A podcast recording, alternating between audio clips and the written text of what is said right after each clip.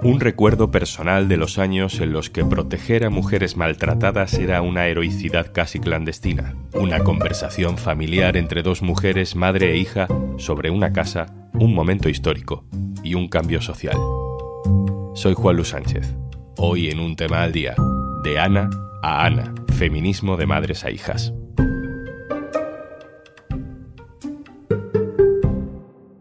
Una cosa antes de empezar. Si eres oyente de un tema al día, estoy seguro que podrías hacer esta cuña de publi de memoria. Pero ¿y entonces qué hago yo? Escucha un tema al día en podimo.es barra al día.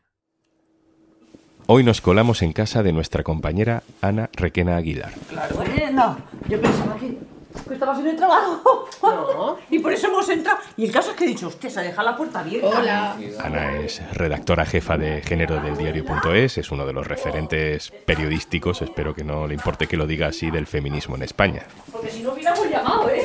Ya decía yo. Digo, esto, la que abra la puerta, ¿no? Claro. Ana ha invitado a su madre a comer a casa.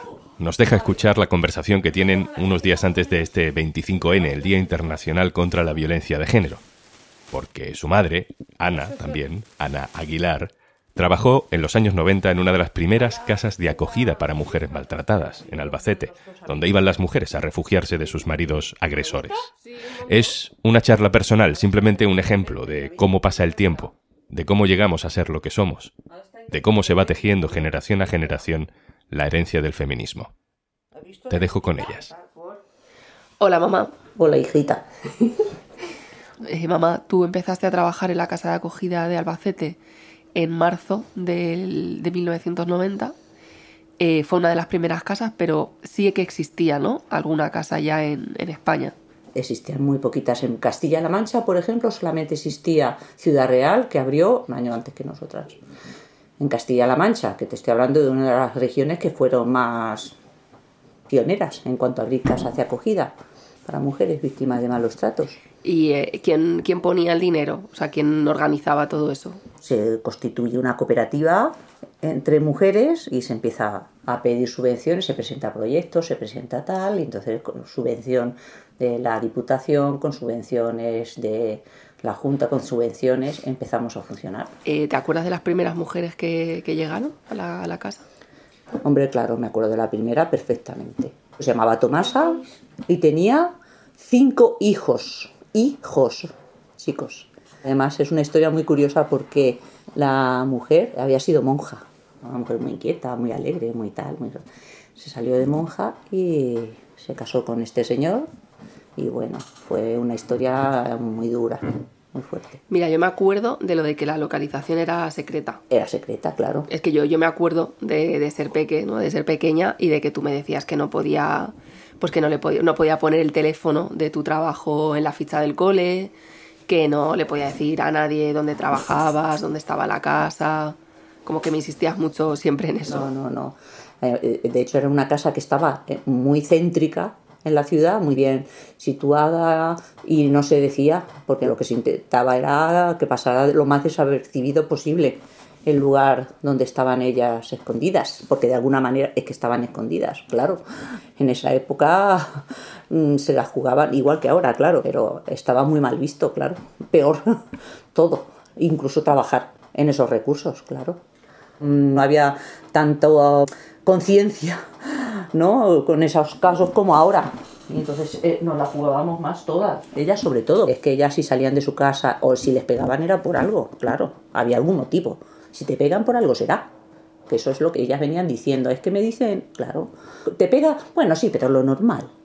Es Que hay lo normal. Entonces mm, la gente se extrañaba mucho, les costaba mucho más romper y salir porque todas las sospechas del mundo caían sobre ellas y sobre las que trabajábamos. Bueno, para ellas, claro. A ver, pon la olla, que está, que va a salirse el puré.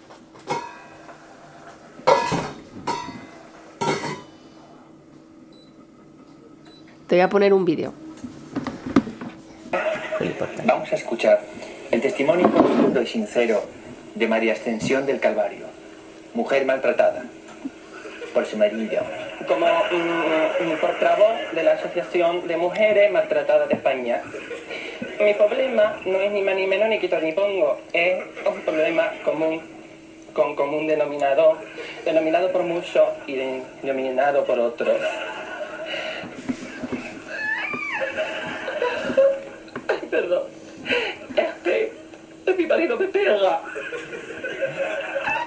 ¿Te acuerdas de esto? Claro que me acuerdo. Es que yo me acuerdo mucho de este vídeo. Me acuerdo que era la noche vieja del 91 y me acuerdo de la cara que pusiste. O sea, yo me acuerdo de este vídeo a través de verte a ti, de, de ver la cara que tú pusiste mientras lo, mientras lo veías. Pues espero que sea la cara que ponen ahora muchas mujeres y muchos hombres. Mira, después de 30 años, ese tipo de bromas, pues no, gracias, ninguna en ese momento, porque estás viendo lo que están pasando. Pero además, la convivencia con ellas con, es que era muy estrecha. Allí se hacen amistades eh, para toda la vida, es decir, hay una entre unas y otras unas relaciones muy, muy ¿no? estrechas se hace. Y, joder, pues no, no, no, tiene ninguna gracia. Además es que los martes y 13, que, que a mí me gustan, que me gustaban, que me y, y verlos hacer bromas ¿eh? y chistes de eso, no es eso. Que, bueno, claro, es que tú hiciste amigas. ¿no? Y, y, sus hijas eran mis amigas también. Claro, y, sigue, y seguimos teniendo relaciones, y, vamos, claro que sí, sí, sí, sí. Y yo aprendí muchas cosas, y a cocinar, y cosas, y comidas. Cuando venía gente de otros sitios y de otros, pues aprendías, y entre unas y otras, pues había... Esto no quiero idealizar, ¿eh? que se pasaba muy mal también, y sobre todo ellas. ¿eh? Nosotras, las trabajadoras, pasaban momentos difíciles porque, bueno, estabas trabajando con mujeres, con personas en crisis, en crisis emocional, difícil, jodido, claro, también. Pero tengo que reconocer que aprendes mucho. Claro, o sea que dices que aprendes, pero que tenía también un coste, ¿no? Trabajar ahí. Porque claro, os decían cosas, o sea, recibíais comentarios o que, como qué es lo que pasaba, qué suponía. Sí, sobre ellas había muchas dudas, sospechas y pues sobre las personas o mujeres que trabajábamos para ayudar, pues también, claro. Entonces, lo más así que te decían era, pues, aparte de putas, claro. También. Hombre, claro, claro. Entonces no se utilizaba, el chiringuito no se utilizaba esa palabra, pero venían a decir lo mismo. Era gracias a ellas. Entonces, éramos eso, eso era tipo prostíbulo, ¿no? Ellas eran unas tales y nosotras éramos unas cuales. Claro, claro. Y, y claro, tú llegaste a conocer a alguna mujer que, que fue asesinada, ¿no?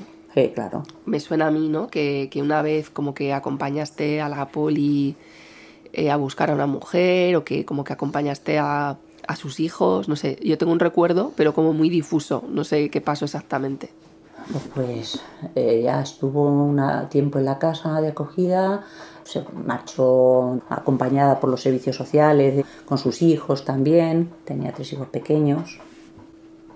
Y bueno, pues el ex volvió a tener alguna relación con ella, que tenía otra pareja, pero bueno, pues la cogieron y se la llevaron y la, la mataron entre los dos, entre el ex marido y la nueva pareja. Y cuando tú pensabas en cómo explicarnos a qué te dedicabas a tu hija y a tu hijo, ¿no? Cuando no sé, te preocupaba cómo contarnos eh, cuál era tu trabajo, a qué te dedicabas, o no sé, había algo que te inquietaba en eso, en cómo transmitirnos eso. Hombre, yo tenía cuidado un poco en el sentido para eso, la privacidad y tal. Yo estaba muy contenta y muy orgullosa. Pero vamos, más que el miedo que pudiera tener es, son las represalias hacia vosotros, pero que pudieran en algún momento dado, ¿no? Reconoceros como y que pudieran. Es más, Ana, es que yo me acuerdo una vez que iba con Rafa con tu, paseando al parque, pequeño, pequeñín. Tendría cuatro años y me encontré a una de las chicas, que de las mujeres que estaban en la casa, con sus dos hijas, parada, y ella hablando con un señor en un tono muy, muy mal. Y yo me mosqué, claro, y ya a la mayor, ¿qué pasa? ¿Qué tal? ¿Quién es este señor? ¿Es tu padre? Sí, sí, sí.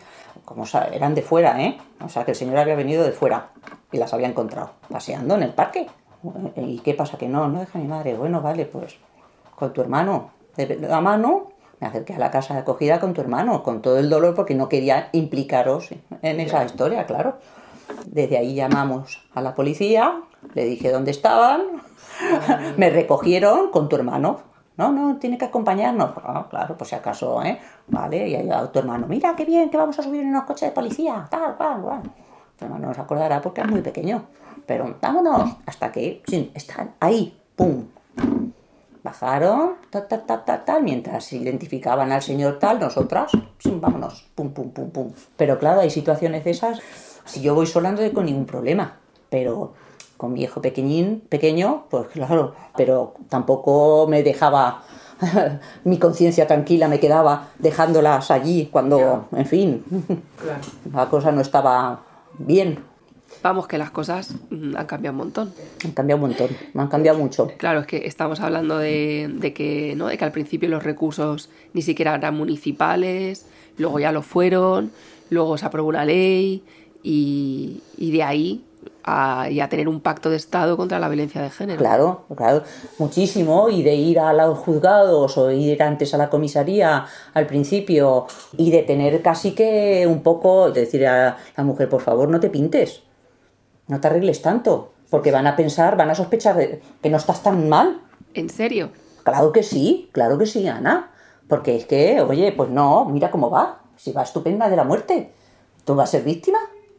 le han maltratado y le han pegado a una mujer que se presenta en el juzgado tan guapa y tan bien.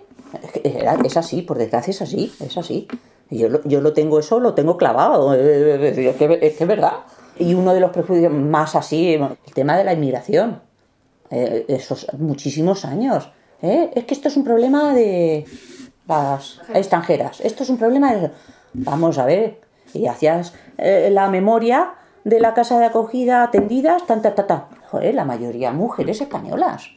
Y de las mujeres extranjeras, los maltratadores, ¿de dónde te crees que eran? La mayoría. Pues españoles, claro que sí. Es decir, pero bueno, ¿pero qué pasa? ¿Que eso parece que te consuela? O que a la gente, ¿no? En general, ay, no, es que no es un problema nuestro, es un problema ¿eh? que nos viene de fuera. No, bueno, no, de eso nada. Sí, porque me, me imagino que, que, por ahí pasaron mujeres de, de todo tipo, ¿no? Eso es muchísimo, y de todo, y mujeres que luego no te saludan, porque lo que estamos hablando, haces amistades, pero también hay mujeres que luego la vergüenza, ¿eh? y tú vas por la calle y no te saludan, claro, y no puedes saludarlas o porque vuelven a, con él y él es una persona pues conocida y vamos a ver que es que mm, lo que volvemos a lo mismo es que es por ser mujer no por ser la mujer de de un político o de un catedrático o de un alto cargo de tal y que cual ¿eh? o de un famoso de entonces mm, pero no te saludan porque esa vergüenza sigue pesando mucho sigue pesando mucho la responsabilidad. Y madre, estar tan en contacto con la violencia de género todo el rato, todos los días, eh, como que te, te hacía estar más preocupada con esto de tengo una hija, Dios, ¿qué va a pasar? ¿Qué miedo, no? ¿O, o no? A mí no, fíjate, no me da, no, reconozco que no. Pero alguna vez dices, ¿cómo reacciono? ¿Mi hija o mi hijo? Fíjate, más preocupación por mi hijo casi. Si es un violento, casi que por tal, ¿no?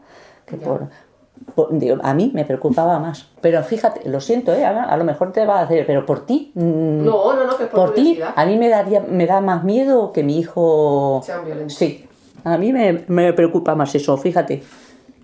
Eh, pero sí, sí te preocupaba transmitirnos eh, feminismo de alguna manera, ¿no? Que, o que nos llegaran como valores feministas. O... Sí, sí, sí. Sí. Quiero que mis hijos y mi hija y mi hijo pues crean en la igualdad, claro, en la igualdad entre hombres y mujeres, que tengan las mismas oportunidades, que tengan los mismos derechos, que tengan las mismas obligaciones, que, que sean capaces de defenderse y de evitar hacer daño a los demás en este sentido, claro, claro que sí, por supuesto.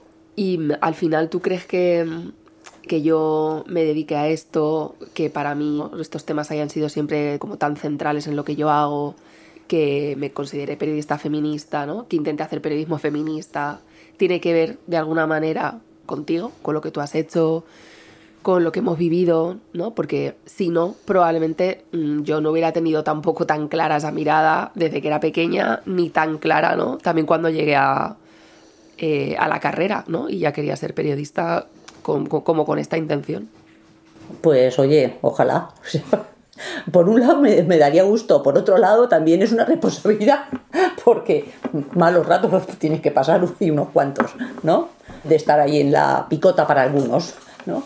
Pero es posible, sí, es posible. ¿Y no, no te parece que como que mm, el montón de mujeres que habéis trabajado en las últimas décadas pues para construir desde cero estos recursos, para poner en marcha estas políticas, para crear la conciencia social que ahora tenemos, ¿no? Para construir esa mirada feminista, merecéis un reconocimiento, ¿no? Porque como que yo tengo la sensación de que vuestro trabajo ha sido fundamental, que luego claro que hay algunas mujeres que se conocen sus nombres o que han sido reconocidas, ¿no? Porque por su actividad y tal, pero que la mayoría, ¿no? Pues sois mujeres anónimas que habéis currado día a día en esto sin tener ese reconocimiento, ¿no? Y yo creo que como que es de justicia que lo tengáis y creo que esta conversación de alguna manera va de eso.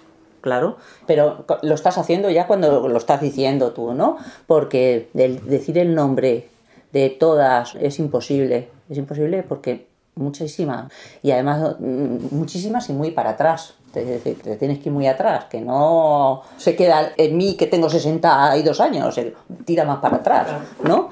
Una mujer conocida, pues detrás de esa mujer conocida, pues estamos muchísimas más, claro que sí, pero es lo bueno, ¿no? Es lo bueno, ¿no? Y, y yo me siento muy reconocida a través tuyo. Me siento muy reconocida. Yo tengo esa suerte. Mi reconocimiento es como me pasó hace dos meses, ¿no? Ir por la calle, oír a una persona que, alguien que, Ana, Ana, Ana. Y entonces darme la vuelta y encontrarme, eh, anda, pues una mujer que estuvo allí en la casa en unas circunstancias súper complicadas y difíciles, ¿eh? tiroteada. ¿Cómo no me voy a acordar de ti, por favor? Pues claro que sí. Y bueno, pues abrazarnos, darnos el teléfono y seguir.